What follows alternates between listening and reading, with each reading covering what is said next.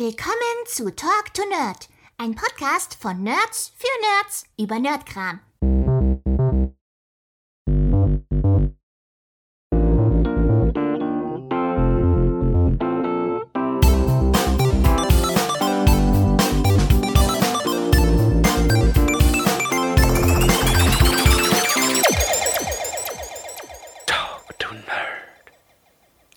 Folge 14 Sabine Bohlmann. Hallo, schön, dass ihr wieder dabei seid bei einer neuen Folge Talk to Nerd. Ihr habt es sicher gerade schon gehört. Ich habe heute jemand ganz Besonderen zu Gast und zwar ist das die liebe Sabine Bohlmann. Sabine, magst du dich vielleicht für die, die dich noch nicht kennen, kurz vorstellen? Gern. Also, mein Name ist Sabine Bohlmann. Ich lebe in München. Ich bin dort auch geboren und aufgewachsen. Ähm, ich bin von Beruf Schauspielerin, Synchronsprecherin, Sprecherin allgemein und auch Kinderbuchautorin. Genau. Ja, ich würde sagen, wir starten heute einfach mal ein bisschen durch, was deine Arbeit anbelangt. Äh, ein paar Fragen zu der Synchron-Schauspielerei heißt es mittlerweile, ja, glaube ich, auch, oder? Ja, so ja. Es sagen immer noch viele Synchronsprecher, aber mhm. viele Synchronsprecher hätten es halt gern Synchronschauspieler, mhm. weil wir ja eigentlich auch schauspielen und nicht nur da stehen und irgendwas herunterleiern und sprechen. Deswegen ist Synchronschauspieler schon auch ganz okay. Okay, sehr gut. Ja, ähm, wollen wir mal ein bisschen chronologisch anfangen. Was war deine erste Arbeit als Synchronschauspieler? Ähm, ich war 16 und durfte mal einfach im Studio auch mal vorbeischauen. Ich habe mich da mal beworben gehabt, weil ich immer schon Schauspielerin werden wollte.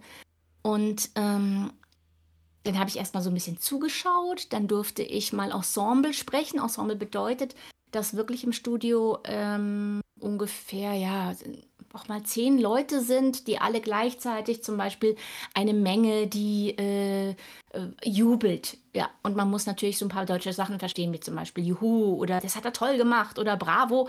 Und dann stehen da wirklich zehn Leute im Studio und rufen gleichzeitig, äh, was ihnen halt so einfällt. Da stehen auch meistens gar keine Texte drin, sondern der Regisseur sagt einem ganz kurz, ähm, es geht da und da rum und ihr freut euch jetzt, weil. Und dann sagt er meistens noch, und bitte nicht Sachen sagen wie super und geil, weil es ist ein Film, der spielt im Mittelalter oder so.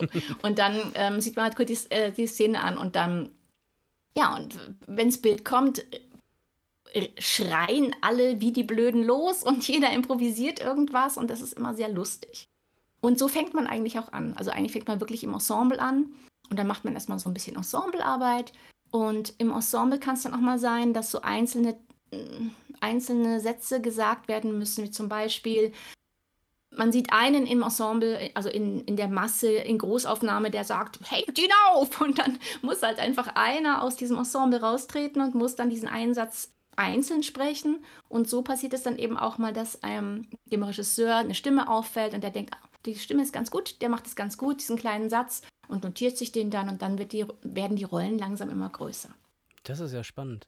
Das ist tatsächlich auch eine Frage, die ich mir schon öfters gestellt habe, wie das so abläuft, wenn man im Hintergrund diese ganzen Geräusche und auch mal äh, Stimmen durcheinander hört. Manchmal, so, so, ganz, ganz selten hört man, dass das auch, dass es gar nicht übersetzt wird. Dann hat man in so einem deutschen mhm. Spiel oder Film manchmal im Hintergrund immer noch so amerikanische Leute, die sprechen und so. Das finde ich auch mal ganz lustig eigentlich. Und da habe ich mich auch mal gefragt, wer nimmt sowas dann nochmal auf Deutsch auf? Hm während der Corona-Zeit wirklich auch ein bisschen äh, nervig für die Studios und vor allem für die Regisseure, die ja da den ganzen Tag drinstehen, weil du natürlich normalerweise dann so ein, ich sag jetzt mal, ich sage jetzt mal, die Lehrerin kommt rein, es stehen zehn Kinder vor dem Mikrofon und die Lehrerin sagt Guten Morgen und die zehn Kinder sagen alle gleichzeitig Guten Morgen, Frau Lehrerin, wie man das eben so oft hört. So, jetzt war es so, dass in der Corona-Zeit natürlich die Leute nicht zusammen im Studio stehen durften. Ähm, die Arbeit musste aber weitergemacht werden. Jetzt ist jeder von den Ensembleleuten einzeln aufgenommen worden. Das heißt, du hast als Regisseur diesen Satz, Guten Morgen, Frau Lehrerin, zehnmal hintereinander, wo immer ein Kind reinkam, das gesagt hat, wieder rausging, dann ist alles wieder desinfiziert wurde, wie das nächste Kind reinkam. Oh und es war natürlich super äh, ja, nervig dann auch für den mhm. Regisseur, weil der konnte es halt irgendwann auch nicht mehr hören. Ja, und nachher ist dann natürlich noch die Arbeit wahrscheinlich beim Cutter, der das dann auch alles so zusammenschneiden muss, dass es sich anhört, als wäre es ein bisschen das zeitversetzt, aber dennoch gleichzeitig, oder? Das ist gar nicht so schlimm, weil meistens haben die dann einen Kopfhörer aufbekommen und haben das Kind, das davor war, schon gehört. Und deswegen konnte man dann praktisch mit dem Kind, das davor war, das gleichzeitig sagen. Und dadurch stimmt es dann äh, sowieso eigentlich alles ziemlich Ja, gut. das macht Sinn. Mhm. Wie, wie, wie bist du damals darauf gekommen? Also, dass du gesagt hast, ja, das äh, mit dem Ensemble war es ja der Anfang, das möchte ich mal ausprobieren. Also, hast du irgendwie schon äh, in der Jugend irgendwie mit, mit Stimme zu tun gehabt, dass da irgendjemand war, der dir gesagt hat, so, hey, du mach mal was mit Stimmen oder hast du selbst bei dir gemerkt, hey, ich spreche gerne, ich lese gerne oder sowas in die Richtung? Also eigentlich war es eher so, ich wollte eben schon ganz, ganz lange Schauspielerin werden, aber in meiner ganzen Familie gab es überhaupt niemanden, der irgendwas damit zu tun hatte. Und ähm, also ich war praktisch weit und breit in meiner Familie die erste und ähm, die das wollte. Und deswegen war es ein bisschen schwierig, weil ich natürlich überhaupt niemand hatte, der mich irgendwo hätte reinbringen können. Und ähm, bis auf meinen Vater, der hat eine Versicherungsagentur gehabt und hatte ein Synchronstudio. Ähm, äh, ein, ein Kunden, der hatte ein Synchronstudio. Ach ja. Und das war eigentlich meine einzige Chance, dass ich irgendwo reinrutschen hätte können, was irgendwas mit Schauspiel zu tun hatte. Und Mhm. Ich habe die dann irgendwann mal kennengelernt und hat mein Vater einfach mal gefragt, ob ich da mal zuschauen kann. Und bis dahin hatte ich mir, glaube ich, noch nie wirklich Gedanken gemacht, dass ja synchronisiert wird. Ich glaube, ich habe die Filme immer so ein bisschen angeschaut, als würden die einfach alle Deutsch sprechen und habe mir nie Gedanken gemacht, was eigentlich alles funktioniert. Und dann saß ich da eben, bin ich eingeladen worden und saß da einfach mal hinten drin und habe so ein bisschen zugeschaut. Und irgendwann sagte er dann eben mal wirklich, ja, magst mal kommen, Ensemble machen. Und dann ging es irgendwie dann ganz schnell. Ja, dann war ich im Kinderensemble ganz oft drin, weil meine Stimme mit 16 äh, auch schon natürlich sehr hell war und ich konnte meine Stimme sehr kindlich machen. Und auf einmal haben die Regisseure das so ein bisschen rausgefunden und dann ging es natürlich los, dass es wahnsinnig viele Horrorfilme gab, in denen Kinder ges äh, gespielt haben, die Mhm. auch synchronisiert werden mussten. Und die Regisseure haben alle gesagt und die Studios, wir wollen eigentlich keine echten Kinder im, bei einem Horrorfilm im Studio haben, die sich das anschauen müssen und die ähm, ja, das ertragen müssen, was sie da sehen. Mhm. Und dann war ich auf einmal wie so eine Marktlücke und auf einmal war es so zack, zack, zack und ähm, äh, ja, und alle haben mich da rumgereicht und ich habe erstmal, ich glaube, in jedem Horrorfilm damals alle Kinder synchronisiert, die es gab. Das habe ich Ja. mich auch schon mal gefragt. Wie ist das generell bei so Horrorfilmen oder Filmen, die nicht jugendfrei sind? Also sowohl beim, äh, beim Sprechen als auch beim Schauspielen selber. Habe mich immer gefragt, gucken die Leute oder die Kinder, die da mitspielen, gucken die das später? Dürfen die das gucken, weil sie wissen, hey, es ist ein Film? Oder dürfen sie sich das Endprodukt gar nicht angucken, bis sie volljährig sind? Das ist auch echt lustig. Ich weiß nicht ganz genau, wie es ist, wenn man da jetzt wirklich mitgespielt hat, weil wenn man mitspielt, sieht man ja noch viel mehr, wie das alles gemacht ist. Also wenn Mhm. du als Kind da drin stehst, dann kommt eine Maskenbilderin ja und schmiert dir irgendwo Blut hin oder keine Ahnung. Und dann, also, da, dann kennst du die ganzen Leute, dann kennst du Mhm. auch den, der dich vielleicht ermordet, ich weiß es nicht, als Schauspieler und hast mit dem vielleicht vorher noch ein bisschen gescherzt oder danach natürlich auch wieder. Deswegen ist es dann vielleicht auch so, dass diese Kinder das einfach auch anschauen könnten und davor keine Angst haben, weil sie ja wissen, wie es gemacht wurde. Mhm. Beim Synchron ist es wirklich so, also meine Tochter hat ja dann auch ähm, sehr früh schon synchronisiert, schon mit fünf Jahren. Und eigentlich habe ich immer vorher gefragt, was ist es und was muss sie da machen, weil ich das eben nicht wollte, dass sie sowas Schlimmes sieht. Mhm. Und einmal war es dann aber doch so, dass ich es irgendwie verpasst hatte und dann stand sie da im Studio und dann wurde mir so klar, das ist ein heftigerer Film. Und dann habe ich gesagt, die soll das jetzt äh, mit geschlossenen Augen. Also ich habe ihr dann die Augen zugehalten, ich bin mit reingegangen. Ich habe sie angestupst, wenn sie irgendwas sagen sollte. Und wie sie es sagen sollte, hat ihr der Regisseur gesagt. Und dann haben wir das eigentlich mit geschlossenen Augen alle zusammen irgendwie hingekriegt. Aber spannend. ich finde es nicht so toll. Also ich hätte das lieber nicht gemacht mit Ja. meinem Kind. Nee, das kann ich mir vorstellen. Ich glaube, da wäre ich ähnlich. Also, ja, es gibt ja schon ein paar krasse Sachen. Das ist sowieso, man, man hat eh immer so das Bild, wenn man, wenn man gewisse Stimmen auch so ein bisschen kennt. Äh, ich, beispielsweise der äh, Beni Weber, wenn man den so von Art Attack kennt, ja, und dann auf einmal hörst du irgendwann, Moment mal, der spricht auch den Stan bei F- South Park, das ist dann schon so eine ganz andere Lieder, wo du denkst, echt, der jetzt und so, das ist schon irgendwie äh, manchmal ganz schön krass, was man da machen muss. aber, ja, aber ich finde es noch krasser, sogar bei, äh, beim Beni zum Beispiel finde ich das jetzt gar nicht so ein Unterschied, wenn er jetzt eine ähm, Zeichentrickfigur spricht, wie wenn er so irgendwo so Art Attack oder so macht. Aber wenn er, er kann ja auch wirklich richtig, also richtig toll schauspielerisch äh, sein und Schauspieler, äh, echte Schauspieler synchronisieren. Und das finde ich dann Mm, ein Wahnsinn, wo man ihn eigentlich gar, gar nicht so richtig raushört, gar nicht so erkennt von diesem Quirligen, wie er normalerweise ist. Mhm, das stimmt, ja. Du hast auch mal selbst geschauspielert eine Zeit lang, oder? Ich Mhm. glaube, Marienhof warst du beispielsweise Genau. bei. Ja, war das da deine Genau. erste Rolle damals? Nee, ich hatte da ähm, davor schon einige Rollen. Ich bin auch äh, zum Marienhof Casting damals gekommen, weil ich für die Barbaria-Filme schon eine andere Serie gemacht hatte. Mhm. Und ähm, im Marienhof war ich dann zehn Jahre. Wie alt warst du da? Äh, warte mal, 2000, äh, wann ist das? 19, 1992 haben wir mit dem Drehen angefangen. Krass. Also Ja, von Anfang an also- quasi direkt dabei gewesen. Genau, und das war der Anfang. Mhm. Damals war es noch nicht, äh, das ist ja eine Daily dann gewesen. Am Mhm. Anfang war es noch eine Weekly, da war es zweimal pro Woche kam es da. Und dann wurde es nach einem Jahr umgestellt und das war dann, ähm, eine, dann wurde es eine Daily, genau. Mhm. Ja, um dieselbe Zeit in etwa ist ja auch die Super Mario Bros. Super Show rausgekommen. Erinnerst du dich an die Arbeit noch? Als Prinzessin erinnere mich da Toadstool? echt noch richtig gut, obwohl uns da gar nicht so bewusst war, was das eigentlich ist. Mhm. Es war halt für uns einfach nur eine Zeichentrickserie, wie viele andere auch. Und ähm, ich, ich weiß noch, weil wir da alle zusammen noch im Studio waren und das war halt total nett. Also ähm, das war damals der Guido, äh, Guido Högel und der Reinhard Brock, der ist leider schon verstorben.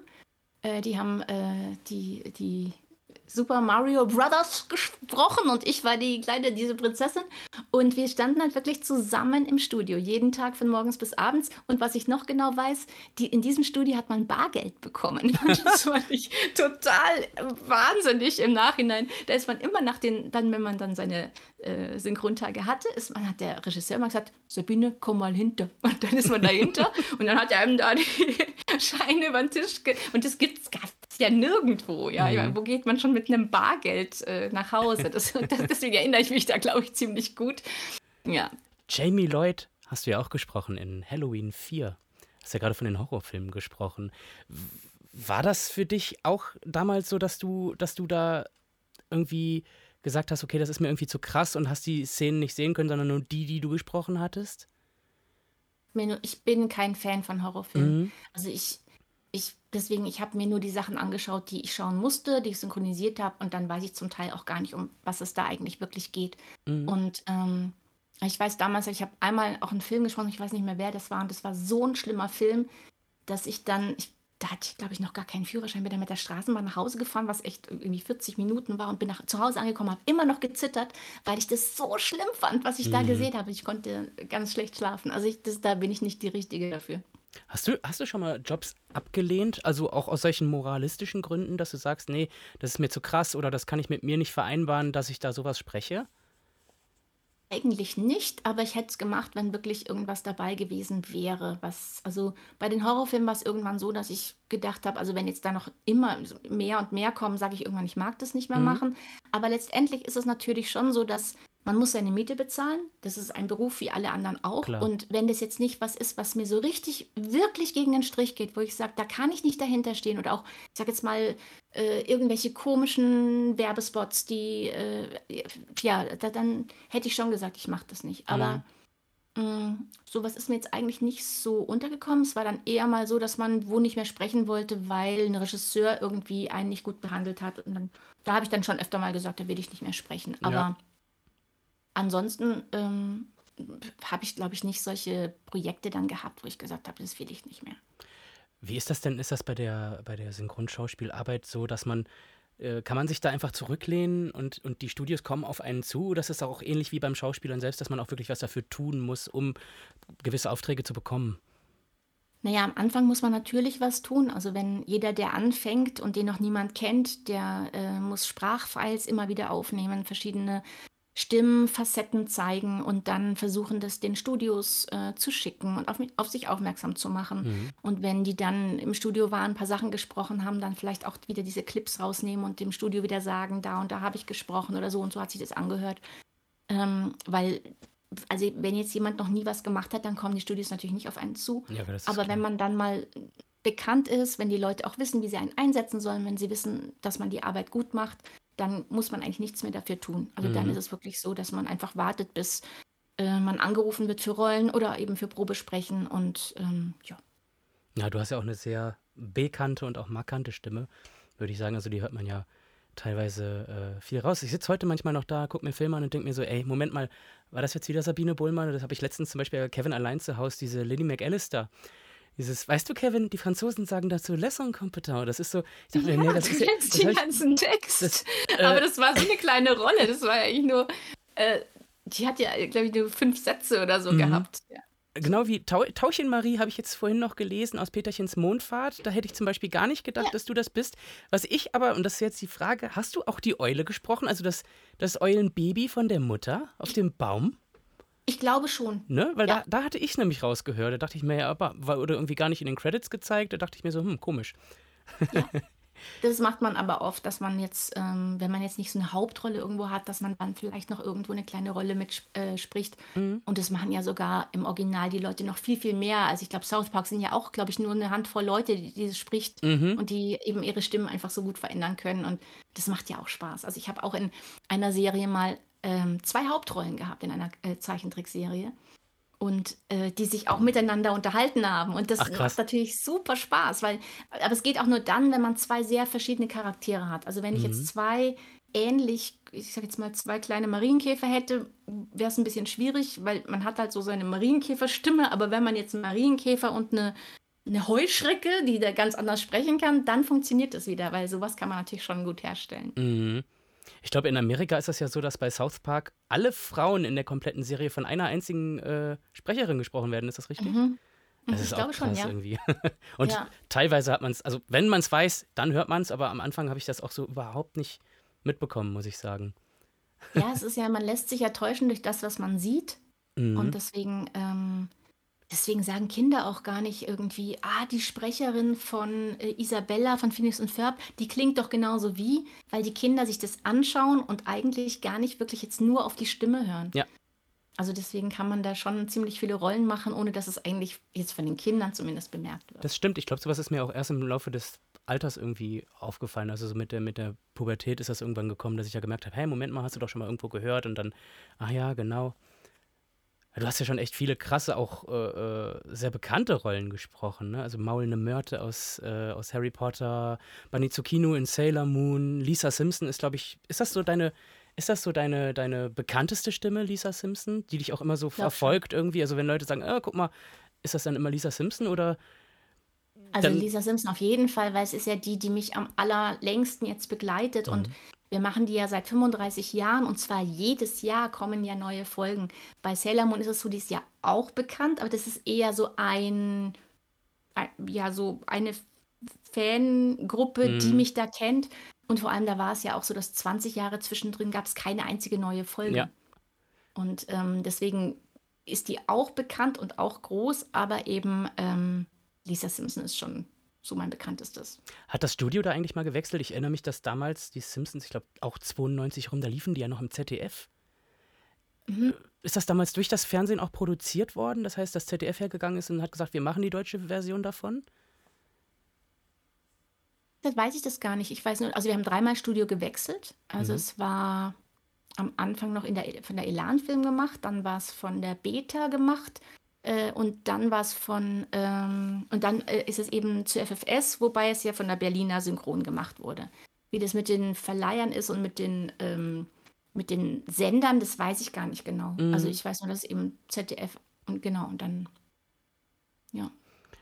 Würdest du das dein Leben lang weitermachen, Lisa Simpson? Also, oder sagst du, also zumindest bis zur Rente oder so, bis du sagst, ich kann und Also- möchte nicht mehr? Oder Ich glaube, Schauspieler hat nicht wirklich eine Rente. Also Mhm. abgesehen davon, dass wir kaum Rente haben, ist es auch so, dass man ja immer weiter spielen kann und das ja auch möchte. Mhm. Also äh, ich kann mir überhaupt nicht vorstellen, dass ich irgendwie dann 65 bin und sage, so, jetzt möchte ich nicht mehr Bücher schreiben, ich möchte nicht mehr ins Studio, ich möchte das alles nicht mehr machen. Das kann ich mir nicht vorstellen, es sei denn, es geht einem nicht gut. Es sei denn, man hat also ich, ich weiß, dass es ein paar Kollegen gibt, die dann so weit sind, dass sie sagen, sie wollen nicht mehr ins Studio. Das waren jetzt auch einige, die, auch bei Simpsons haben jetzt einige einfach aufgehört, weil sie Mhm. sagen, sie wollen nicht mehr und sie können nicht mehr, weil sie ähm, dem Druck dann auch irgendwann nicht mehr so gewachsen sind und, ähm, und dann nicht mehr so deutlich sprechen können oder dann die dritten Zähne drin haben Mhm. und dann köstelt das irgendwie auch, das ist ihnen unangenehm und ähm, deswegen glaube ich, dass man da aufhört, wenn es soweit ist. Aber ich glaube, es gibt auch welche, es gibt auch Kollegen,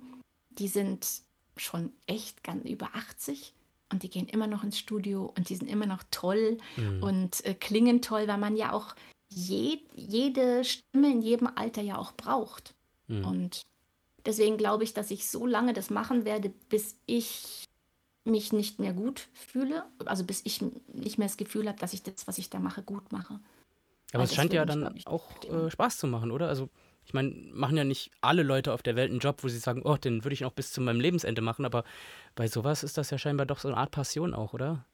Total. Also das, äh, ich finde, also generell, ich habe ja mehrere Berufe und eigentlich macht mir alles so Spaß, dass ich sage, das ist wirklich, da, man freut sich einfach ins Studio zu gehen. Also ich es ist jetzt nicht nur synchron, es ist ja auch Hörbuch, mhm. Hörspiel. Also ich liebe auch Hörspiele total. Ich freue mich auf einen Hörspieltag.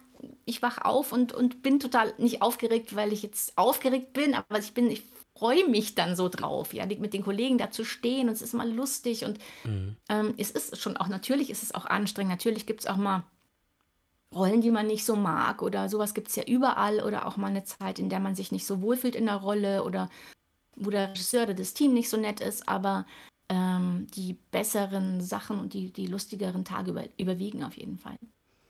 Gibt's, äh, gibt's, gibt's eine Rolle, die du gerne mal gemacht hättest, an die du entweder also an die überhaupt kein Rankommen gewesen war, weil es einfach nicht zur Frage stand? Oder gab es sogar mal eine Rolle, die du gerne gehabt hättest, die dir versagt wurde? Ähm, also man hat immer mal wieder äh, Probesprechen, wo man drinsteht und sagt, boah, das möchte ich gern. Mhm. Ich weiß aber jetzt, ich kann jetzt gar nichts nennen eigentlich, aber es war immer mal wieder so, ähm, wo einem dann auch die Leute beim Probesprechen das Gefühl geben, du passt so gut da drauf und du gehst eigentlich nach Hause und denkst dir, ja, das hast du.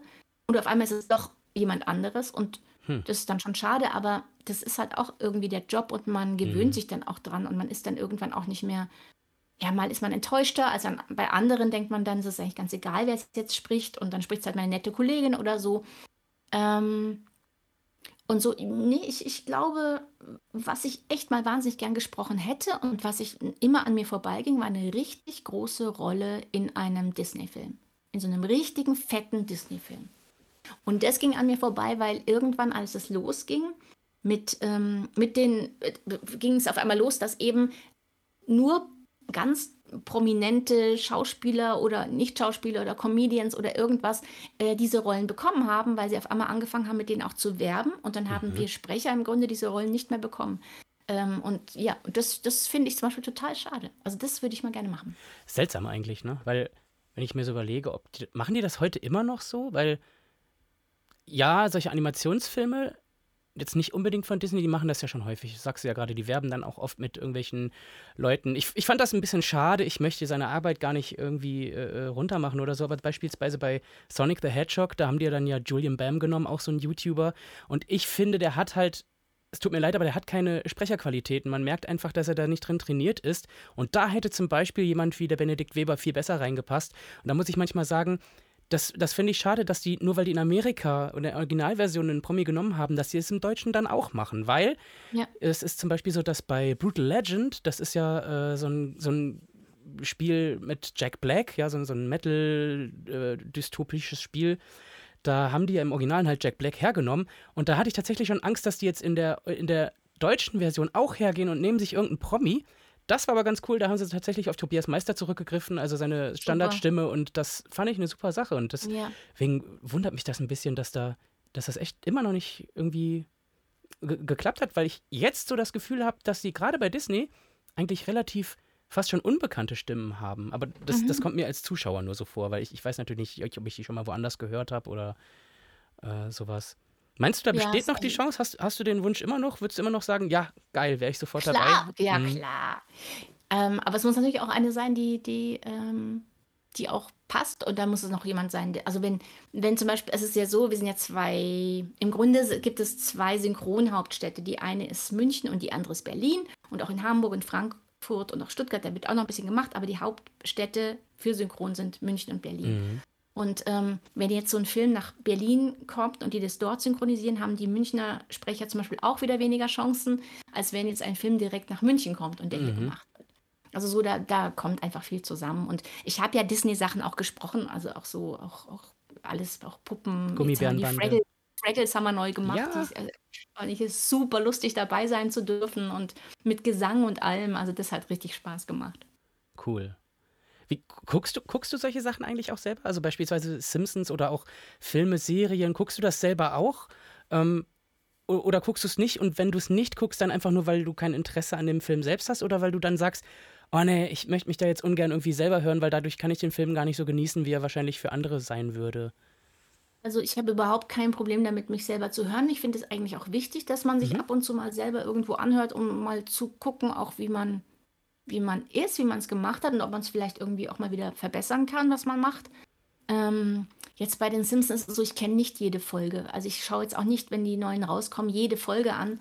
Aber wenn ich jetzt mal so beim Rumschalten da vorbeikomme, dann gucke ich da schon rein und dann ähm, äh, finde ich es auch lustig und ich mag die auch total, aber ich bin Mhm. jetzt nicht so ein Fan, dass ich jede Folge sehen muss. Mhm. Und, ähm, und dann gucke ich die Sachen an, die, wo ich entweder irgendwas Besonderes gesprochen habe, also oder was mir, was ich besonders fand beim Aufnehmen, oder was mich sowieso interessiert, was ich sowieso anschauen würde. Mhm. Also ähm, ich, ich bin jetzt zum Beispiel nicht so ein South Park-Fan, also ich gucke jetzt South Park eher nicht, aber Ja. ähm, aber so, ja. Und in letzter Zeit, ich, ich spreche auch nicht mehr so viel, muss man ja auch dazu sagen, wie ich es Mhm. früher mal gemacht habe, weil ich mich jetzt gerade auf meine Bücher eben spezialisiert habe und ähm, weil es gerade so schön da läuft und ich eben so ein Buch nach dem anderen schreibe und ich mich auch ein bisschen von ein paar Sachen auch zurückziehen musste. Mhm. Und, aber das heißt nicht, dass ich es gar nicht mehr mache. Äh, Simpsons mache ich weiter, meine Serien, die, angelau äh, die ich mache, mache ich weiter. Und wenn was Schönes zwischendrin kommt, dann mache ich das auch. Mhm. Wie ist das bei Videospielen? Da ist jetzt nochmal vielleicht ein bisschen. Ist die, ist die Arbeit da gleich? Du hast ja bei äh, Tiny Tina's Wonderlands jetzt die Hauptprotagonistin tatsächlich gesprochen. Ähm, ich, ah, ich weiß das halt noch so aus, aus früherer Zeit, das hat sich sehr gebessert, aber in Videospielen war es oftmals so, da hat man irgendwie in, in verschiedenen Cutscenes oder auch während des Spiels manchmal so komische Betonungen gehabt bei den Texten, wo man gemerkt hat, hä, das passt jetzt irgendwie gar nicht da rein. Und da hat man sich manchmal gefragt, wie ist das da in der Regie? Ha- Hat die Regie das Spiel vielleicht gar nicht richtig gesehen oder die Sprecher sogar nicht, sondern bekommen einfach nur den Text hingelegt und sollen den halt ohne Wissen, was in dieser Szene passiert, vorsprechen? Also ähm, bei Tiny Tina muss ich, da ist es tatsächlich so, dass ich ganz allein im Studio bin und ich habe kein Bild. Mhm. Ich habe ganz am Anfang, als wir das angefangen haben mit Tiny Tina, da habe ich äh, ein paar Bilder gesehen, also wie sie, wie sie gezeichnet ist und wie sie aussieht. Aber ich hatte sie noch nie gesehen, wie sie dann animiert ist. Und ich habe auch noch nie ein Spiel von äh, One, äh, ähm, Tiny Tina Wonderlands äh, oder Borderlands gemacht. Mhm. Und ähm, aber auch, weil ich, ich bin halt auch kein, kein Spieler und deswegen, ähm, ja, und, und dann ist man halt, also Tiny Tina macht mir wahnsinnig Spaß, Mhm. weil ich da alles machen kann, was ich möchte, weil ich die so ausgeflippt finde und weil ich äh, wir auch im Studio oft so lachen müssen, weil es so abgedreht ist und die hat ja sämtliche Stimmlagen, die man machen kann. Die singt und die, dann ist sie wütend, dann ist sie klein, dann ist sie, also sie ist einfach alles und deswegen es macht mir sau viel Spaß. Ähm, und die äh, Regisseurin, die kennt das Spiel, die spielt das Spiel auch Mhm. und die versucht mir natürlich immer auch zu sagen, was da gerade passiert. Aber Ja. letztendlich ist es so, dass ich zum Teil nicht mal die anderen, äh, ich habe nicht mal die Texte der anderen. Also ich weiß dann Mhm. oft gar nicht, was die jetzt zu mir sagen. Und ich bin total darauf angewiesen, dass mir jemand sagt, da hast du jetzt eine falsche Betonung. Und da muss ich auch einfach das dann so laufen lassen, weil ich selber kann es nicht, ähm, Mhm. Kann's nicht anders machen, weil ich eben wirklich nicht weiß genau, um was es geht und was der andere gesagt hat. Liegt das am Medium oder ist das äh, auch bei Filmen und Serien manchmal so, dass das so passiert? Also beim Synchron ist es nie so, bei Filmen und Serien siehst Mhm. du immer, äh, du, du kannst immer lesen, was der vor dir gesagt hat. Du kannst es dir auch selber im Studio ansprechen, was oft ganz gut ist, Mhm. weil ähm, ich ja auch nicht mehr mit den Leuten zusammen im Studio bin. Und deswegen schaue ich immer, wenn ich auf was antworte, was hat der andere gesagt. Und wenn ich nicht weiß, wie ich es soll ich so oder so, es gibt ja oft zwei oder drei Betonungen. Und, äh, oder wenn ich nicht weiß, ob dieses eine Wort schon mal vorkam, das, das hat ja oft damit zu tun, dann wie ich es betonen muss, dann kann ich den Regisseur fragen, wie hat denn der das vorher gesagt? Wie hat mich der das Mhm. gefragt? Und entweder spielen sie mir das sogar rein, wenn sie es schon aufgenommen haben, oder er, der Regisseur kann mir das ansprechen, wie er es dann aufnehmen wird mit dem anderen. Mhm. Und bei den, ähm, also bei den meisten Computerspielen ist es halt so, dass wir eben nicht synchron auf die Mundbewegungen sprechen, sondern dass die eben sagen, entweder es ist sowieso Voice-Over oder es ist Erzähler oder es ist, ähm, es, die machen das dann irgendwie da so drauf, dass das passt. Oder es ist auch so, ich höre das schon, ich höre schon, was sie, ich höre das Original bei, bei Tiny Tina. Mhm. Und die spielen mir immer ähm, in den Kopfhörer einfach ähm, den, das Original.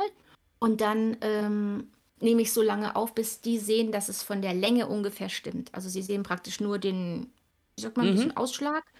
Und, äh, und daran können, dann sagen sie mir manchmal, oh, sprich mal schneller oder sprich mal noch ein bisschen langsamer. Und da geht es nur um die Länge, ob das stimmt. Das heißt, auch ja, die so Schreiber, die den Text äh, zusammenschreiben, die achten da wahrscheinlich auch gar nicht so sehr auf die Lippensynchronisation, wie das beispielsweise beim Film ist, sondern tatsächlich nur auf die Länge. Mhm. Interessant. Echt interessant. Ähm, was ist denn deine, deine liebste Sprechrolle, die du bisher hattest oder vielleicht auch noch hast? Also ähm, die maulende Myrte gehört natürlich schon ganz oben dazu, weil mir die so Spaß gemacht hat, weil die auch wieder so, so schräg war. Und ich liebe einfach so schräge Figuren. Also ich bin so gar nicht die, die gerne irgendwie, keine Ahnung, so so taffe, äh, äh, im Krimi so taffe Frauen oder irgendwie, das kann ich gar nicht richtig. Aber alles, was schräg ist, alles, was so, das Schrägste vom Schrägen, das spreche ich am allerliebsten. Hm. Ähm, wie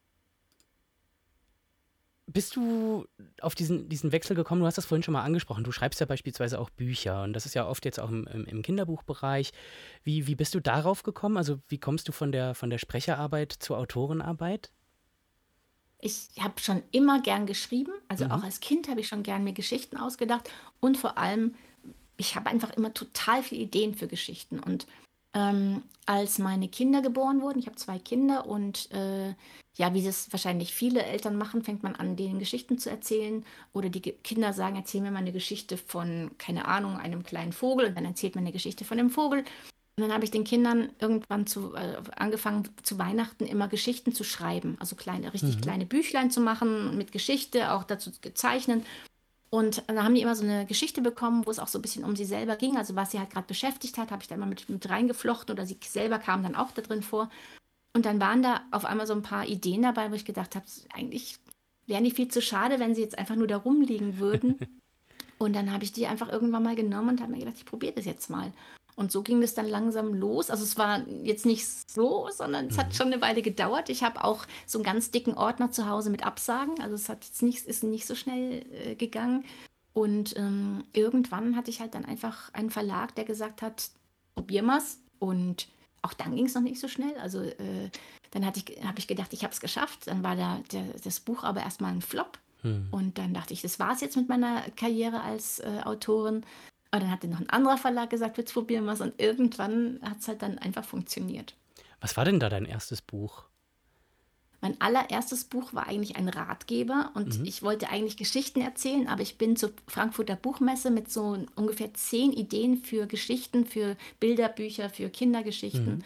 Und, ähm, und dann bin ich aber kurz bevor ich da los bin, habe ich mir gedacht, jetzt nehme ich noch mal so ein Konzept mit rein, wie ich meine Kinder erzogen habe, weil ich meine Kinder mit ganz viel Spaß und Fantasie erzogen habe, weil ich so unglaublich ungern geschimpft habe. Und dann hatten wir, ich hatte mir einfach so ein paar Sachen da überlegt und habe das alles aufgeschrieben.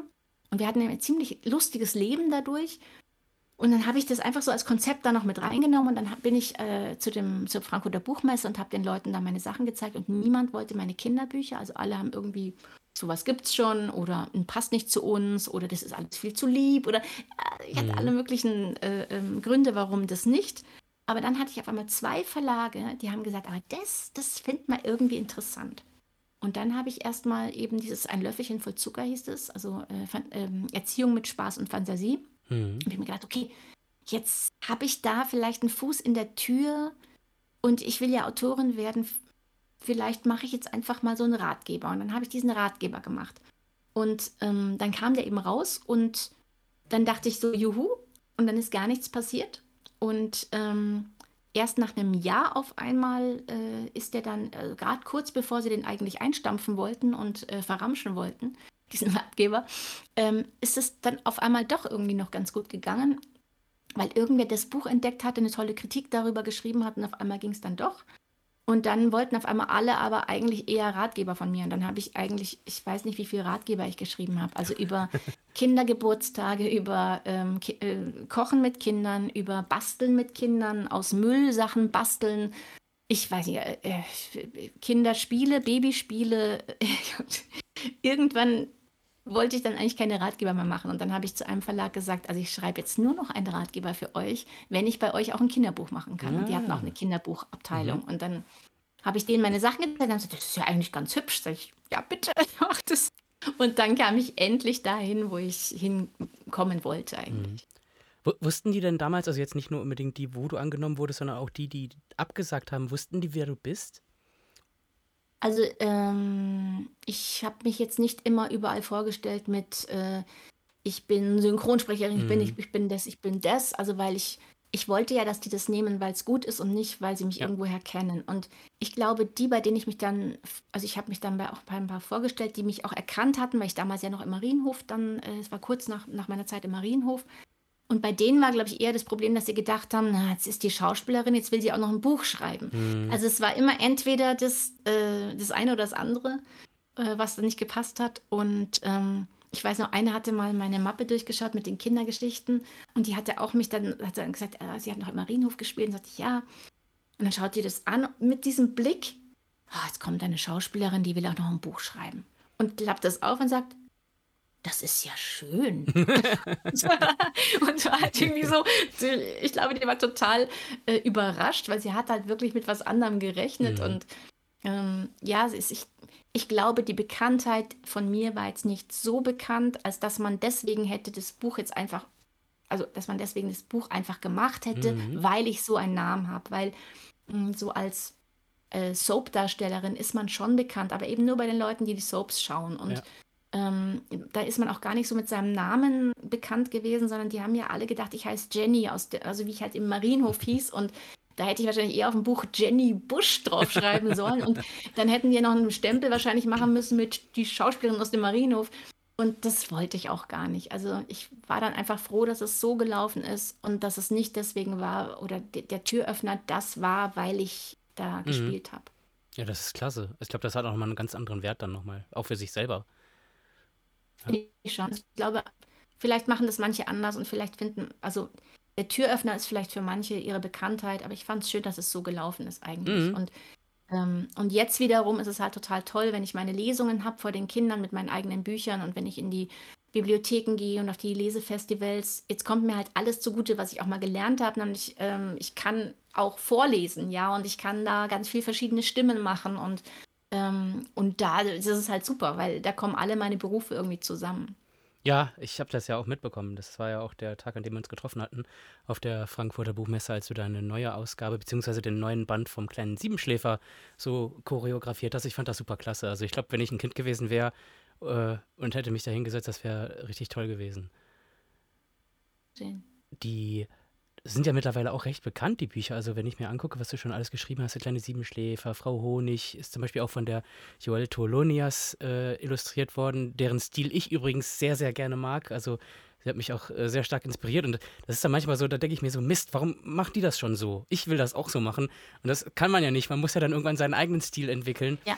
Und äh, ja, das ist schon krass. Also mittlerweile, äh, muss ich sagen, kommt man um dich überhaupt nicht mehr rum, nur als äh, Synchronschauspielerin, sondern auch, hey, da sind ja Bücher und irgendwie kommt da immer mehr auf einmal, wenn man es einmal weiß. Ich habe jetzt auch vor ein paar Tagen diesen, äh, diesen, diesen Kochratgeber, von dem du auch gerade gesprochen hast, mit, äh, mit Kindern von einer Bekannten zugeschickt bekommen und äh, da ja auch jetzt einige Bücher super gefreut über den Siebenschläf und das war eigentlich was, was ich neu mit nach Hause gebracht hatte und da ist eben genau das nicht, was du vorhin angesprochen hast, dieses, hey, ist eine Schauspielerin, die schreibt ein Buch, sondern das hat auch wirklich Qualität und das ist schön, wenn man das merkt, dass da auch die Verlage irgendwann kommen und sagen, hier, da wollen wir noch mehr machen. Du bist ja auch mittlerweile bei mehreren Verlagen äh, zugleich mit den ganzen Geschichten, ne? Ja, und ich meine, den Kindern ist es sowieso egal, wer die Geschichte geschrieben hat. Mhm. Also die, die wollen das Buch jetzt nicht nochmal und nochmal lesen, weil das jetzt eine Schauspielerin geschrieben hat oder so. Sie wollen es hoffentlich dann nochmal lesen, weil ihnen die Geschichte gefällt. Und darum geht es ja eigentlich letztendlich. Mhm. Hast du das auch noch vor, weiterzumachen? Ähm, die Bücher, Ja, also generell schreiben. also das ist eigentlich gerade mein Hauptjob. Mhm. Und ähm, ich weiß jetzt zum Glück auch schon, was ich äh, bis 2025 alles schreibe. Also bis Hm. dahin habe ich schon, jetzt weiß ich, habe ich schon meine Verträge bis dorthin. Und ähm, das ist eigentlich das, was ich am liebsten momentan mache. Schön, sehr schön. Ja. Hast du, äh, jetzt gehen wir nochmal so einen kleinen Sprung zurück. Du sagtest, es bei dem Super Mario Bros. damals, hast du das noch nie gespielt? Also wusstest du gar nicht, was das ist? Äh, warte mal, damals hat doch, doch, ich wusste das schon, weil es gab, ja, ich hatte ja damals einen Gameboy. Ja. So einen richtig Mhm. alten, diesen grauen, Ja. der nur ganz wenige Tasten hatte. Und da hatte ich, glaube ich, nur zwei Spiele. Und das eine war Super Mario. Genau. Mhm. Das hatte ich nämlich schon zu der. Warte, gab es das schon vor der Serie? Wahrscheinlich. Ja, ich glaube schon. Also müsste eigentlich. Das war, glaube ich, eher so die Oder Super Nintendo-Zeit dann. Also kurz drauf, aber ich denke, es müsste vor der Serie gewesen sein. dann, glaube ich, hatte ich, dann kannte ich es, glaube ich, doch schon. Aber Mhm. es war natürlich ja nicht wirklich, es war ja nicht so animiert oder irgendwas. Ja. Es war ja so ganz, ganz einfach gemacht. Und ich bin mir auch gar nicht sicher, ob die Prinzessin in diesem ersten Ding vorkam, also in diesem, in diesem Nicht direkt. Da war eine andere Prinzessin bei. Es gibt ja noch diese Daisy. Ich habe auch bis heute keine Ahnung so wirklich, was die da äh, zu suchen hat. Ob das jetzt das Pendant zu Toadstool nur für Luigi ist oder so. So wird es ja, glaube ich, auch in dieser Realverfilmung damals mit Bob Hoskins irgendwie propagiert. Das war ja auch sowas. Die kannten ja auch gar nicht, die wussten ja überhaupt nicht, was die da. Also Bob Hoskins hat überhaupt keine Ahnung, was das da ist und hat einfach mitgemacht. Das war ja auch ein Riesendesaster, dieser Film. Äh, und lass mich raten, das andere Spiel war Tetris. Ja, klar.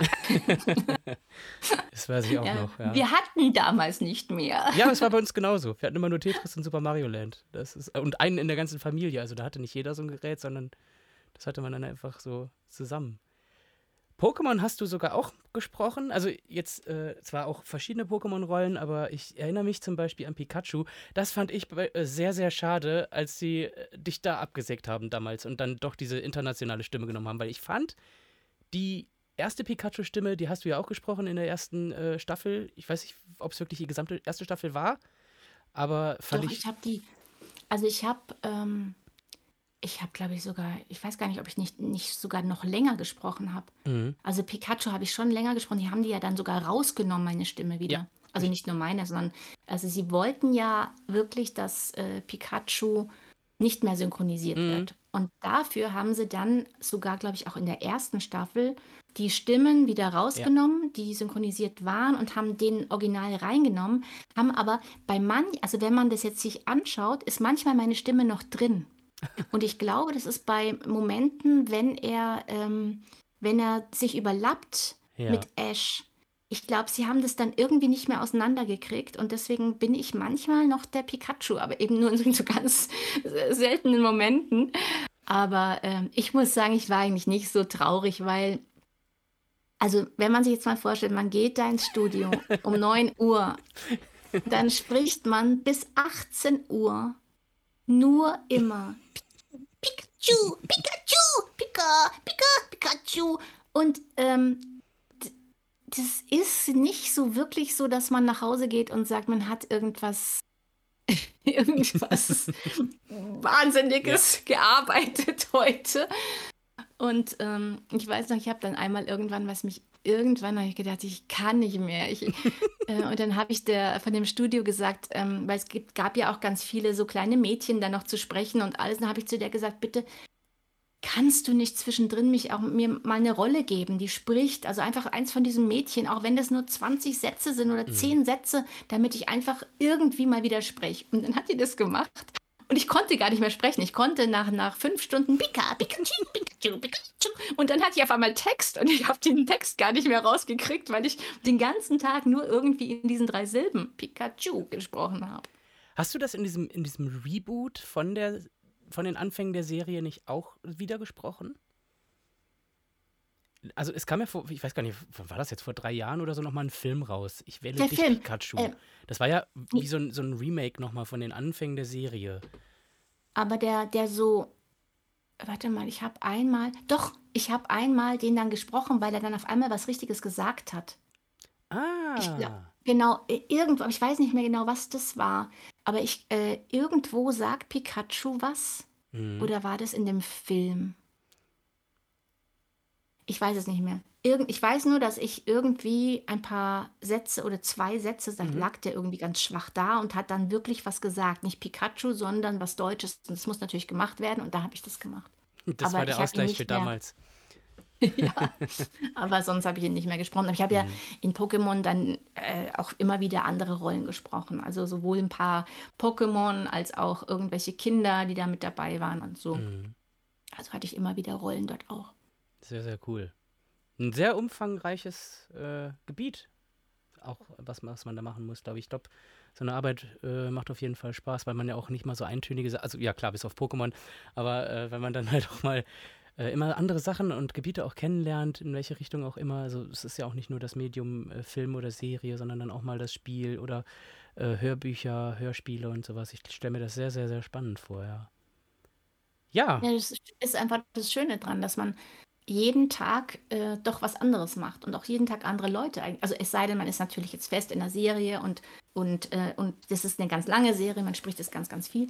Aber normalerweise ist man dann ja jeden Tag in einem anderen Studio und hat jeden Tag eine andere Rolle und ähm, oder dann hat man einmal, spricht man ja einen Werbespot, dann spricht man ein, ähm, ein Hörbuch, ein Hörspiel, äh, äh, Videospiel und dadurch ist es natürlich super abwechslungsreich und auch sehr spannend, weil du nie genau weißt, was kommt auf dich zu. hm. Weil es ist ja meistens nicht so, also nur bei den großen Rollen weißt du das, aber bei den anderen ist es einfach so, dass du zum Teil gar nicht weißt, du gehst, kriegst deinen Termin morgen, weiß nicht, 10 bis 16 Uhr und dann gehst du dahin und du fragst am Telefon oft gar nicht so nach, was ist es jetzt eigentlich?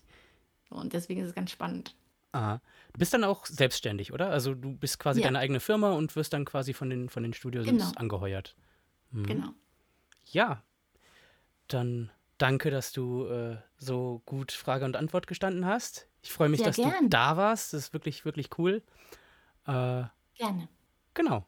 Und dann würde ich dir noch einen schönen Abend wünschen. Das und dann bis zum nächsten Mal. Schön, dass ihr dabei wart, dass ihr wieder eingeschaltet habt und bis zum nächsten Mal bei Talk to Nerd.